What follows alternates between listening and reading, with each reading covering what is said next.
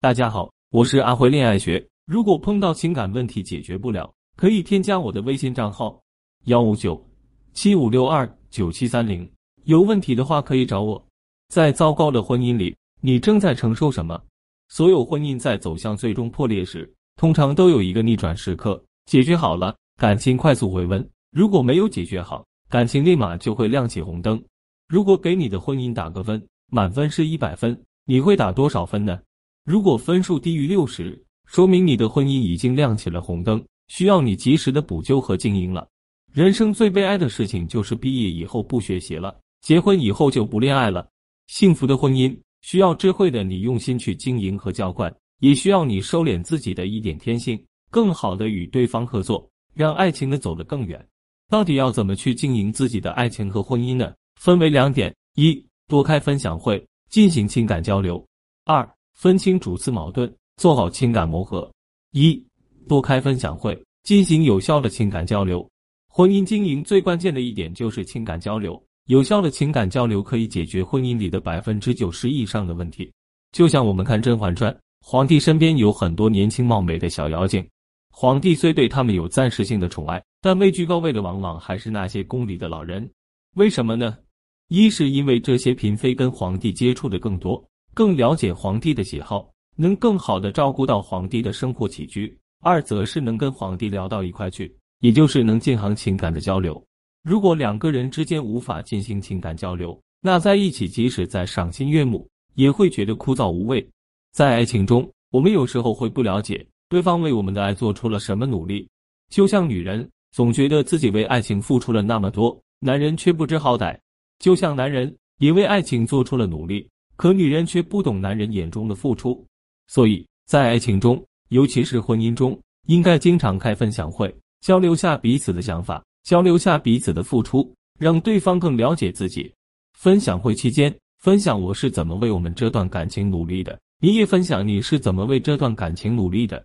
千万记住一点，说好不说坏。为什么呢？我们在第二个点主次矛盾解释。那么我们在日常生活中该如何正确与对方进行情感交流呢？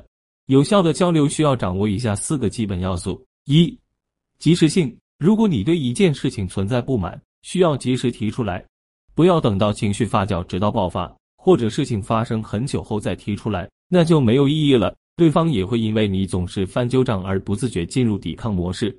所以，带着情绪的争吵和翻旧账都是有效交流的大忌。二、实事求是性，不要拿着放大镜去看对方，更不能夸大缩小。比如在指责对方时，不能用“你从来不会理解我，你总是自私等夸张、歪曲的表达。那这个时候，对方可能会不自觉的反驳：“我不是从来，我不是总是。”不但不承认被指责的事，而且可能还指责你不讲理。并纠缠在到底做过多少的次数上，以至于转移了主要问题。三、时机性，有效的情感交流需要把握时机。如果在对方情绪比较好的时候交流一些略有冲突的问题，可能有助于减少矛盾发酵；但在对方正处于紧张、焦虑的压力状态时，交流的话题就要以轻松愉快为主。所以，时间和话题的选择本身就是一种良好的交流方式。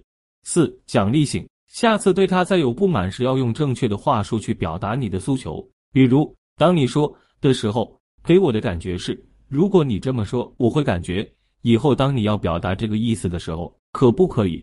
或者另一种方式，当我说的时候，其实是希望你能，你可以满足我的这个需求吗？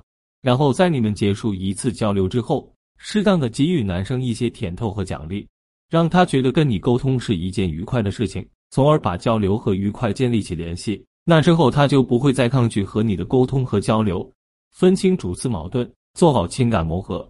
在这个世界上，即使是最幸福的婚姻，一生中也会有两百次离婚的念头和五十次掐死对方的想法。说的就是婚姻并没有百分之百的完美，每个人都不是完美的。没有在一起的时候，对方本能的会表现出自己好的一面，而你也会本能的把对方往好的方向美化。也许正是因为爱而不得，对方在你眼里才会展现神秘的朦胧美。而当两人真的在一起之后，随着频繁接触，关系变亲密，对方也会卸下包袱，展现出来最真实的一面。你以为对方骗了你，殊不知对方本来就是这个样子。就像很多女人都会有的疑问：他为什么没有追我热恋期的时候对我好了？他是不是不爱我了？其实，不要以为只有女人才会在这时候失望，男人也会有这样的疑惑。他好像不如之前温柔了，他好像不如之前那般理解我了，他好像开始变得斤斤计较了。于是，强大的落差产生后，你们都奢望去改变对方，在不断的争执中彻底爆发。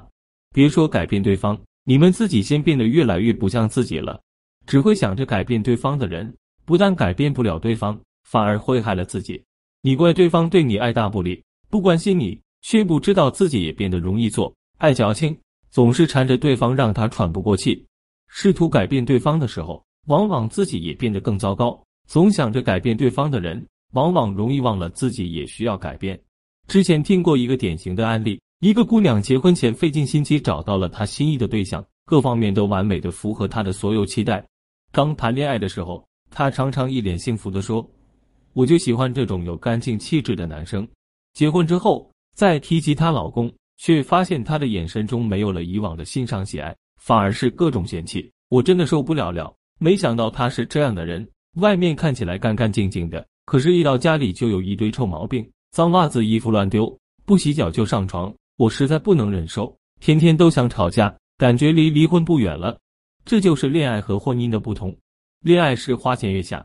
只看到你美化过后对方的优点，而婚姻是柴米油盐，只看到的是对方做的一件件琐碎小事。很多时候，摧毁婚姻的并不是那些触犯原则的主要矛盾，往往一些一些不起眼的次要矛盾更具备杀伤力。人和人在一起就是一个磨合的过程，爱情中有很多小矛盾，也有很多主要矛盾，而且这些小矛盾可能是永远都解决不完的。就像男人爱抽烟，你和他吵一辈子，他也要抽烟。男人爱乱丢袜子、乱丢内裤，你说他一辈子，他也要乱丢袜子、乱丢内裤。这种矛盾是永远都存在的。所以在分享时，为什么要说好不说坏？因为这些坏就是小矛盾，说一辈子也说不完。